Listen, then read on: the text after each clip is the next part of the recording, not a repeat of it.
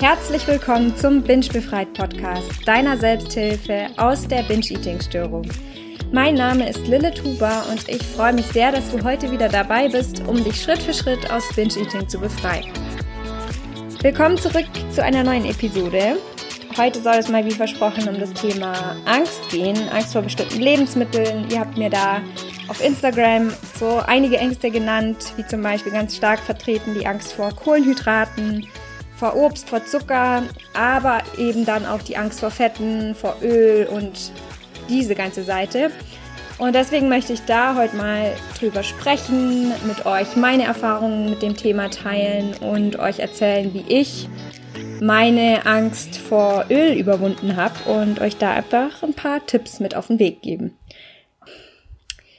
Meiner Erfahrung nach resultiert diese Angst vor Lebensmitteln meistens aus bestimmten Diättrends, wie zum Beispiel die Angst vor Kohlenhydraten, aus einer Low-Carb-Diät. Und mir ist aber auch ganz stark aufgefallen, dass hinter dieser Angst vor Lebensmitteln eigentlich eine andere Angst steht. Und zwar ganz häufig die Angst davor zuzunehmen.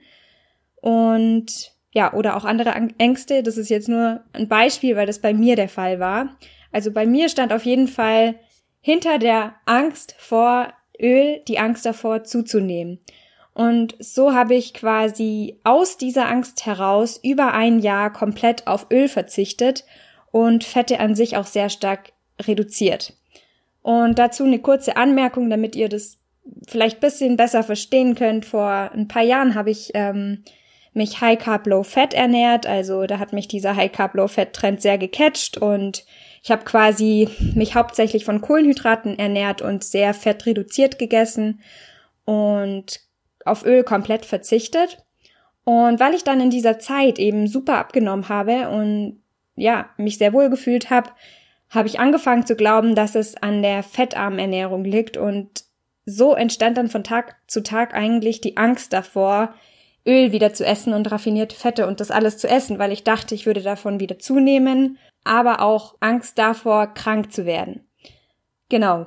Und das Ganze hat dann leider so weit geführt, dass ich ähm, immer selber kochen wollte und auch sehr starke Schwierigkeiten damit hatte, ähm, essen zu gehen oder mit anderen zusammen zu kochen oder auch vor allem mich bekochen zu lassen, weil ich dann eben ja nicht mehr die Kontrolle darüber hatte, ob mit Öl gekocht wurde oder ohne und so weiter. Und ja, bei mir kam eben diese Angst daraus, dass ich quasi gedacht habe, ich würde, wenn ich wieder Öl esse, zunehmen. Und ja, vielleicht geht es vielen von euch auch so. Vielleicht nicht mit Öl, sondern mit irgendeinem anderen Lebensmittel. Und eben jetzt mal auf, um auf Kohlenhydraten ein, Kohlenhydrate einzugehen.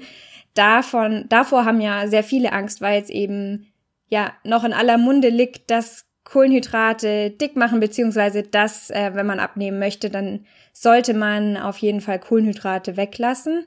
Ist leider immer noch sehr stark vertreten, zumindest in meinem Umfeld glauben das immer noch sehr viele, ähm, dass Low Carb der Schlüssel ist, um abzunehmen und um Muskeln aufzubauen und so weiter und dass Kohlenhydrate einfach unser Feind sind, wenn es ums Thema Abnehmen geht. Und ja, Vielleicht war es wie bei mir auch, dass du versucht hast abzunehmen und das aber dann ähm, mit Low Carb gemacht hast, also die Kohlenhydrate weggelassen hast und es hat vielleicht dann funktioniert, wodurch du den Glaubenssatz entwickelt hast, dass Kohlenhydrate wegzulassen bedeutet, dass du abnimmst und Kohlenhydrate zu essen bedeutet, dass du zunimmst. Und ja, oder aber es ist dir irgendwie durch Zeitschriften oder andere Menschen in deinen Kopf gepflanzt worden dass du nur mit Kohlenhydraten abnehmen kannst. Wie auch immer sich das entwickelt hat, da möchte ich jetzt einfach noch ein paar Worte dazu sagen, um euch das ein bisschen vielleicht ja die Angst auch zu nehmen. Und zwar noch kurz als Hinweis vorneweg, ich will euch hier jetzt auf keinen Fall irgendwie aufklären darüber, wie man am besten abnimmt oder sonst irgendwas. Und ich bin auch überhaupt nicht der Vertreter davon, den Fokus hier wieder aufs Abnehmen zu lenken. Auf keinen Fall. Ich möchte euch da einfach nur helfen, vielleicht das bisschen besser zu verstehen, das nötige Wissen zu haben und auch zu verstehen, dass es keine Diät braucht, um abzunehmen und keine bestimmte Ernährungsweise. Und auch ganz wichtig, weil ich vorher gesagt habe, dass ich mit High Carb Low Fat gut abgenommen habe und mich in der Zeit gut gefühlt habe, seht es jetzt bitte nicht als ja nächster Weg, um abzunehmen, sondern ähm, ich habe tatsächlich äh, bin dadurch auch relativ krank geworden, weil es einfach viel zu einseitig für mich war. Also kann ich euch wirklich nicht empfehlen, da sowohl High Carb, Low Fat als auch Low Carb oder irgendwelche anderen Geschichten zu machen, weil es einfach nicht ausgewogen genug ist, langfristig gesehen vor allem. Kurzfristig mag es vielleicht funktionieren, aber für mich, ja, aus meiner Erfahrung und bestimmten Sachen, die ich inzwischen schon gelesen habe, ich bin ja sehr ernährungsinteressiert und habe auch äh, mal begonnen, Ökotrophologie zu studieren, habe mich also schon sehr viel mit Ernährung auseinandergesetzt und genau, das wollte ich einfach nur noch dazu sagen, dass ihr euch jetzt da nicht irgendwo getriggert fühlt, sondern ich möchte da einfach nur ein bisschen Verständnis schaffen, um euch dann letztlich auch die Angst zu nehmen. Genau. Also zum Thema Low Carb. Es ist so bei Low Carb, dass man zu Beginn sehr schnell abnimmt, weil ähm, die Kohlenhydratspeicher ja geleert werden, dadurch, dass man ja keine Kohlenhydrate mehr isst. Und dadurch verliert man auch sehr viel Wasser. Und man wird sich dann freuen, weil man vielleicht in der ersten oder in den ersten Wochen sehr viel abnimmt, zumindest auf der Waage. Also die Zahl auf der Waage wird weniger. Vielleicht sieht man es noch nicht genau im Spiegel, aber ist auf jeden Fall so, diese ersten Anfangsresultate sind sehr stark. Und dann kann es aber sein, dass man ähm, eine Weile gar keine Veränderung mehr sieht und dann eben enttäuscht ist, weil man denkt, ja, man ist ja low carb, aber es passiert nichts weiter. Und das liegt einfach daran, dass es wenn dann diese Kohlenhydratspeicher geleert sind. Es dauert einfach länger, ähm, dass quasi einfach das Fettgewebe ähm, abnimmt. Das dauert einfach, das ist ein längerer Prozess abzunehmen und da reicht es nicht einfach nur Low Carb zu essen, sondern da gehört so viel mehr dazu. Genau. Und deswegen möchte ich euch ans Herz legen, ähm, dass euch, also ja, unter anderem, dass euch Kohlenhydrate nicht automatisch zunehmen lassen und ähm, keine Kohlenhydrate, also Kohlenhydrate wegzulassen, nicht heißt, dass ihr automatisch abnehmt, sondern eigentlich kommt es auch immer auf die Gesamtkalorienbilanz an und nicht unbedingt nur darauf, was ihr esst, welche Makronährstoffe ihr esst und ähm, genau, deswegen ganz, ganz wichtig, beim Abnehmen geht es eigentlich immer darum, wie viel ihr aufnehmt und wie viel euer Körper aber verbraucht. Wissenschaftlich belegt, jetzt kommt's, ist schon längst, dass eine Ernährung, eine gesunde Ernährung, beziehungsweise eine Ernährung mit ausgewogener Mischung aus Eiweiß, aus Kohlenhydraten und Fetten einfach am gesündesten für uns ist, langfristig. Und ähm, wenn wir eben auf eines von diesen drei Makronährstoffen verzichten, dann kann es eben auch sein, dass wir eine oder einen der anderen Makronährstoffe nicht mehr so effizient aufnehmen und verwerten können. Und zweitens kann es auch zu Mangelerscheinungen kommen. Ähm, zum Beispiel, wenn man jetzt Kohlenhydrate weglässt. Es gibt, es wird nämlich nochmal unterschieden zwischen guten und schlechten Kohlenhydraten. Das wisst ihr bestimmt, komplexe und einfache Kohlenhydrate. Und ähm, wenn man eben auch komplexe Kohlenhydrate weglässt, lässt man automatisch auch viele wichtige Nährstoffe, Vitamine, Mineralstoffe und Ballaststoffe weg. Also dazu kann es dann eben auch, wenn man das lange macht, zu Mangelerscheinungen kommen, wie es auch bei mir mit Öl und Fett war, weil ich einfach viel zu wenig da davon gegessen habe, bin ich erstens untergewichtig geworden und habe zweitens meine Periode nicht mehr bekommen. Und ich glaube, ich hatte auch noch irgendeinen Mangel. Also ganz, ganz wichtig, der Körper braucht alle dieser drei Makronährstoffe. Und ja, jetzt noch zum Thema richtige beziehungsweise gute beziehungsweise komplexe Kohlenhydrate. Diese Kohlenhydrate lassen den Blutzuckerspiegel einfach langsamer ansteigen und sättigen uns auch länger als einfache Kohlenhydrate, bei denen eben der Blutzuckerspiegel super schnell in die Höhe schießt und auch auch super schnell wieder runter fällt, was dann zum typischen Heißhunger führt.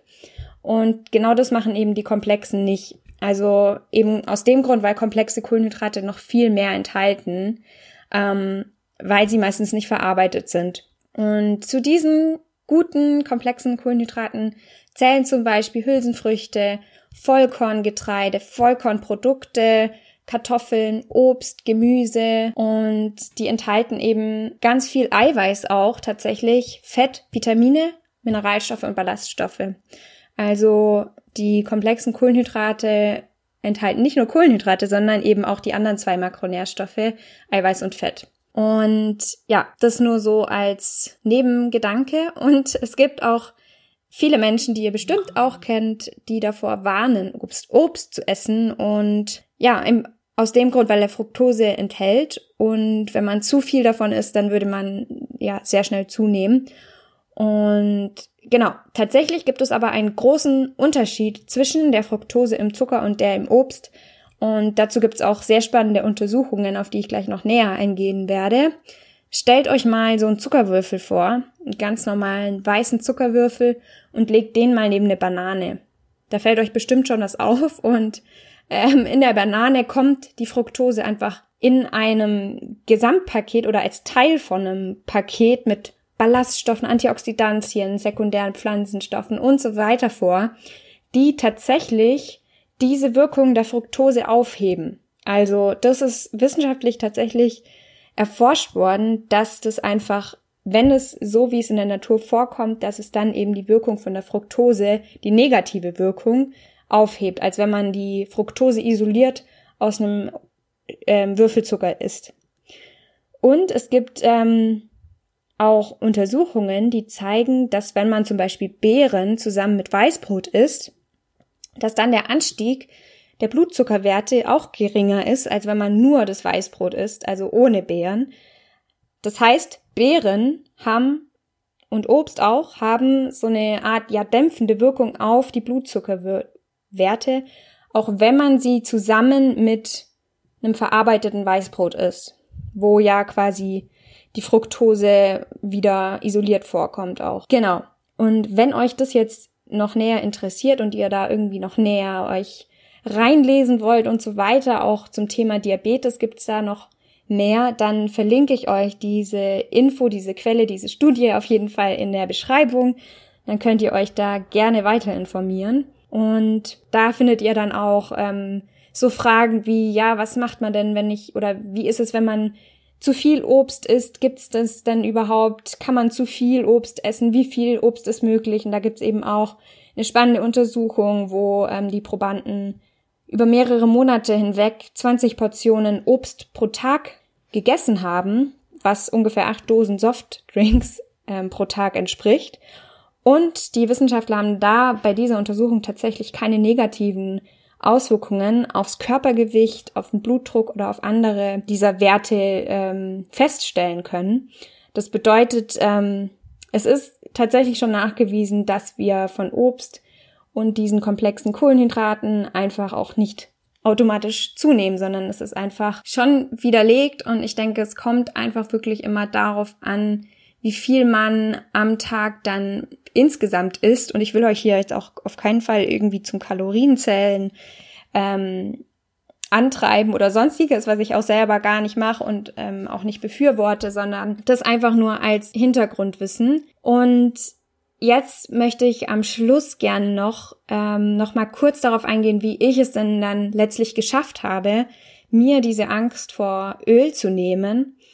Und für mich war erstens das ganz wichtig, mich einfach zu informieren, mir auch verschiedene Quellen anzuschauen, verschiedene Meinungen nochmal anzuschauen, um mir dann letztlich meine eigene zu bilden. Ähm, und aber auch zweitens, dass ich ähm, selber experimentiert habe und geschaut habe, was tut mir eigentlich gut, ganz intuitiv, wie, wann fühle ich mich gut nach welchen Lebensmitteln, habe da einfach ein bisschen rumexperimentiert und auch geschaut, was passiert eigentlich, wenn ich Öl esse, was passiert da eigentlich mit mir. Ähm, und ich habe tatsächlich nicht zugenommen, als ich angefangen habe, Öl wieder zu essen.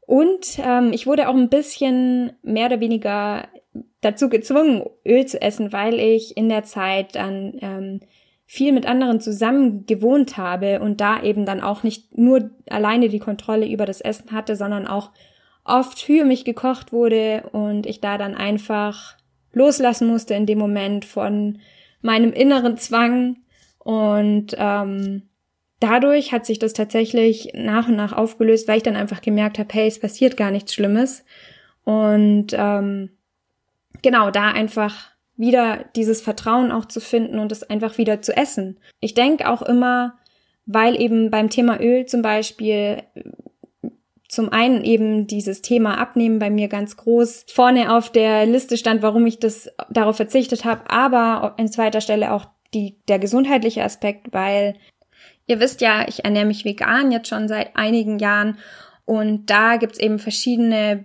Ärzte auch, die, die sagen, dass Öl einfach auch wie quasi der Haushaltszucker mit dem zu vergleichen ist, nur halt im Reich der Fette, weil die, die Frucht an sich nicht mehr drin vorkommt und nicht mehr die Nährstoffe drin vorkommen, die eine Olive an sich hätte, also zum Beispiel jetzt bei Olivenöl. Und da habe ich dann eben auch immer diese Schwierigkeiten gehabt, das Öl wieder zu essen aus diesem gesundheitlichen Aspekt heraus. Aber da hat mir dann geholfen, wirklich auch dieser Gedanke wieder, dass die Dosis einfach entscheidend ist und ähm, ja, dass man eben nicht versucht, da überall so sich zu sehr zu irgendwas zu zwingen oder zu perfekt zu sein und überall 100 Prozent zu versuchen, sondern sich auch mal locker zu lassen und zu vertrauen. Und ähm, ja, man muss nicht immer dieses Alles- oder Nichts-Prinzip verfolgen, sondern ähm, genau, das hat mir mega geholfen, da einfach auch ein gesundes Mittelmaß zu finden und ähm, da ganz intuitiv auch mit meinem Körper wieder zusammenzuarbeiten. Und ja, das waren eigentlich so die, die drei Hauptpunkte, mit denen ich meine Angst wieder überwunden habe. Also nochmal kurz zur Wiederholung. Erstens Informationen sammeln, verschiedene Meinungen einholen und zweitens war dann einfach wieder Vertrauen fassen und das Ganze einfach wieder essen. Und drittens, die Dosis ist immer entscheidend. Also zum Beispiel auch nicht nur beim Thema Öl, sondern ähm, auch beim Thema Zucker, Fertigprodukte und so weiter. Das heißt nicht, dass man es nie wieder essen sollte, weil es ja so ähm, so schlecht für uns ist, sondern ich glaube, es geht auch immer darum, dass wir ähm, da einfach wirklich für uns ein gesundes Mittelmaß finden und natürlich den Fokus auf den vollwertigen Produkten haben. Aber vor allem bei Binge-Eating ist es am Anfang mega wichtig, wenn ihr daraus möchtet, mal von diesen ganzen ähm, Schwarz-Weiß-Denken wegzukommen, von diesem guten also von diesen Kategorien gut, schlecht, ähm, einfach mal auch loszulassen und und ja, euer Diät-Mindset da auch einfach mal auszuschalten und all die Regeln einfach mal wegzulassen. Ganz wichtig. Ja, das war's von meiner Seite und ich hoffe natürlich, euch hat diese Episode geholfen. Ich muss sagen, ich stehe zurzeit auch ein bisschen neben der Spur, also hoffe ich, es war alles verständlich, verständlich und ähm, informativ und hat euch, wie gesagt, geholfen. Und wenn ihr noch irgendwelche Fragen haben solltet, dann wie immer wisst ihr ja, dürft ihr mir gerne schreiben über Instagram. Ähm, dort heiße ich inzwischen Lilith-Huber oder auch gerne über meine Website. Dort gibt es, gibt es ein Kontaktformular, wo ihr mir gerne schreiben könnt. Und ja, ganz normal, die Website heißt bingebefreit.com. Und wenn ihr auch irgendwelche Podcast-Wünsche noch haben solltet, dann schreibt die mir auch sehr gern. Und natürlich freue ich mich auch immer sehr über eure Bewertungen. Falls ihr über die iTunes-App, also Podcast-App, hört, dann könnt ihr mir dort gerne eine Sternchenbewertung geben oder auch was dazu schreiben. Das würde mich mega freuen und mir mega helfen, um auch nochmal zu wissen, wie der Podcast ankommt, was euch hilft. Und ja, ansonsten wünsche ich euch noch eine wunderschöne Woche, ein wunderschönes Wochenende und ich freue mich sehr, von euch zu hören und ja, bis bald! Als kleiner Disclaimer, dieser Podcast ist kein professioneller Therapieersatz. Binge-Eating kann starke gesundheitliche Konsequenzen haben und ich rate dir zu ärztlicher und psychologischer Hilfe.